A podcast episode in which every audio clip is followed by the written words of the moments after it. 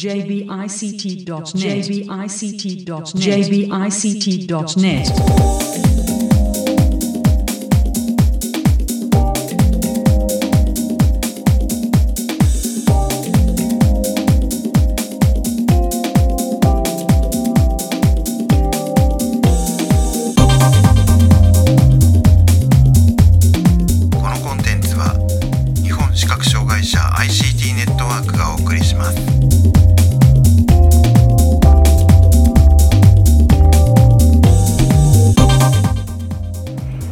はアクセシビリティの情報サイトアクセント設立準備中の日本視覚障害者 ICT ネットワークの共同制作で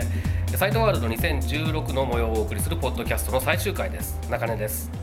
はい辻です。はい、石木です。はいよろしくお願いします。お願いしまはいということで、えー、3日間、えー今ねちょうど11月3日のおほぼ5時ぐらいですかね午後。そうですね。はい、終わって取材が全部終わりました。今回は、えーとまあ、これからあの実際に編集をして確認をしていただいて問題ありませんよって言ってくださったえー出店者さんのものを掲載していくわけですけれども、はい。全部掲載できるとして、えー19件はい。取材しました。でちなみに今まであの確認後に嫌だって言われたことはないので多分19件掲載できると思うんですけど。そうですね。はい、えー、ととにかくね今回は頑張りましたよ。大体、えー、とちゃんと数えたら、えー、といろんなその展示会場の外にあるブースとかも入れると45ブースうん。あるんですねでそのうちの、まあ、あー19件ですから3分の1以上三分の一以上。で出展示会場の中だけでいうと多分もうちょっと少ないので半分ぐらいは行ってって感じですかね、うん。いやーということで頑張った頑張ったすごいだろうって言って終わっちゃうとちょっといかがなものかと思いますので、えーちょっとね総括ということで、え3人でいろいろ話していきたいと思いますけど、はい。はい、じゃあまずはじゃあ辻さんから、えー印象に残ったものを教えてください。そうですね。あのージャパンネット銀行さんが出してるその音声読み上げ機能のついたトークン。今後あの提供が開始されるそうなんですけれどもこちらが、まあ、私自身がそのジャパンネット銀行を使用しているということもあってもともとそのすごくその、えーただの銀行じゃないなっていうとすごく失礼なんですけれども何て言うんでしょうね。他の銀行さんにはないその熱心な例えばソフトウェアのトークンを提供してるとかなんか偶然使えたこの銀行いいねっていう感じじゃないこうしっかりうん。なんていうのかな。もともとちゃんといろんな人が使えるようにっていうのをあの考えながら作られたサイトだなっていうのを感じてたんですけれども改めてあの今回こういうトークンを見せていただいてあの素晴らしい取り組みを続けてこられたんだなっていうのを感じました。はい。えー、っと他には特に印象に残ったものとかありますか？まあ。ああるあるにはあるんですけどその、はい。やっぱ韓国のおあの2つの会社さんが出していらっしゃるそのディスプレイですね、うん。あのやっぱあの素晴らしいなと思って見せていただいたのと,、えっとあのタッチセンサーの入ったあの長いディスプレイはい、ありましたよね、えっとネオンアクセスさんはい、ネオアクセスのやつですね。はい、こちらのブースであのやはり日本でもその展示離れっていうのは進んでるのかいっていうような話をあれオフレコだったかな？そうですね、ざえーっとインタビューの後の雑談ですね、はい。ね、そういう話されてて、まああのー他の国でも展示に対するそのなんていうんですかね展示の使われ方っていうのがじゃあの若干昔に比べて変わってきてるのかなっていうのを、あのー改めて感じました？はい、はいえーじゃあ続いて石木さんはい。えー僕の方は今年も拡大読書機、えーブース関連のブースを中心に,、えー取材に取材をさせていただいたんですけれども今年はあのタイムズさんもインサイトさんも、えー据え置き型と携帯型の間みたいな折りたたみができる据え置き型とかですね、スタンドもついた携帯型といったような拡大読書機がを出展されていたというのがやっぱあの利用者とも共通していてこの折りたたみっていうのが去年ぐらいからずっと続いてるのでやっぱこの日本の住宅事情ですとかあとは携帯性と画面の大きさっていうあの一見相反するようなニーズに応えようとしているっていう動きがあるのかなというふうに感じていました、でさらにあのタイムズさんの、えー見せていただいた折りたためる、えー卓上用2キロのやつですね、はいはいはいあれは縦型にローラー縦縦向きにローラーするっていう、うん。日本語日本語特有の、えーニーズをきちんと製品に反映されていたっていうところがやっぱりさすがだなという感じですね、うん、うん、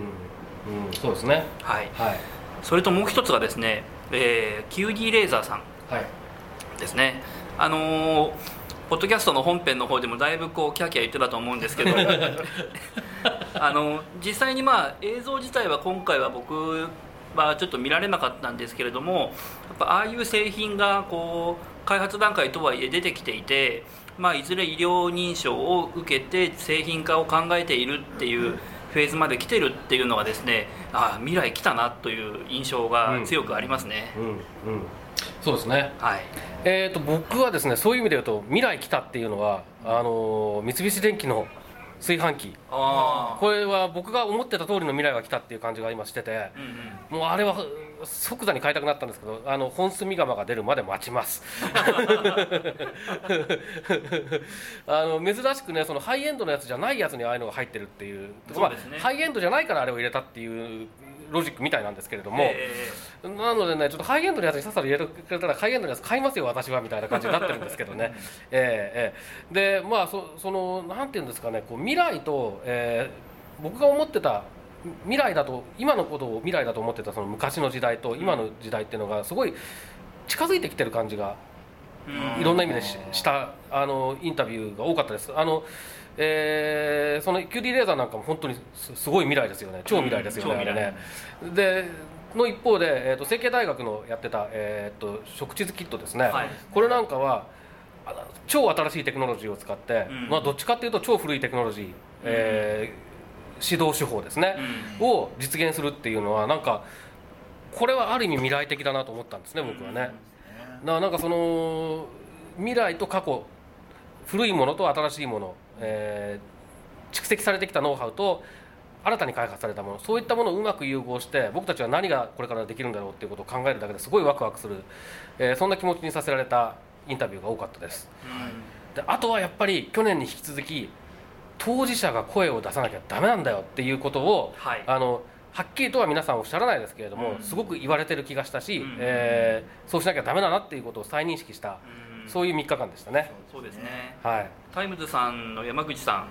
んのお話を聞いているとやっぱそういうのを強く感じましたね僕は。うん。うん。あとやっぱりその JTR のの、えー、と個人ユースのプリンター展示プリンターっていうのの話に関しても、え一応厚生労働省の方でそういう日常生活用具のお給付枠は作ったけれどもこれを各地方自治体がどうするかっていうのはもうユーザーさんの声次第ですと。うん。で確かにこれ企業が作ってくださいって言ったってそれはあのー売りたいからでしょっていうふうになっちゃうんだけど、うんうん。僕たちは買いたいから作ってほしいんだっていうそっちの方でやらないと多分はい。動いてくれないんだろうなっていう思うし、本当にその展示を廃れさせないっていうことにしてもそうだし、うん。あのーとにかく当事者がもっと頑張っていかないと、うん。我々は単に受動的に生きていくだけのつまらない、えー将来になってしまうのは嫌なので。そうですね。そこをしっかりやっていかなきゃなっていうことを本当に感じさせられましたね、これはもう本当にテクノロジーとか関係なくそう思いました、うんそうですね。はい。はい。そんなところでしょうか。はい。はい。はい。ということで、えー初回と今回合わせて多分全21回にわたってお送りしてきました。超対策ですね。超大作ですね。サイトワールド2016の模様をお送りするポッドキャストは今回が最終回ですで、えー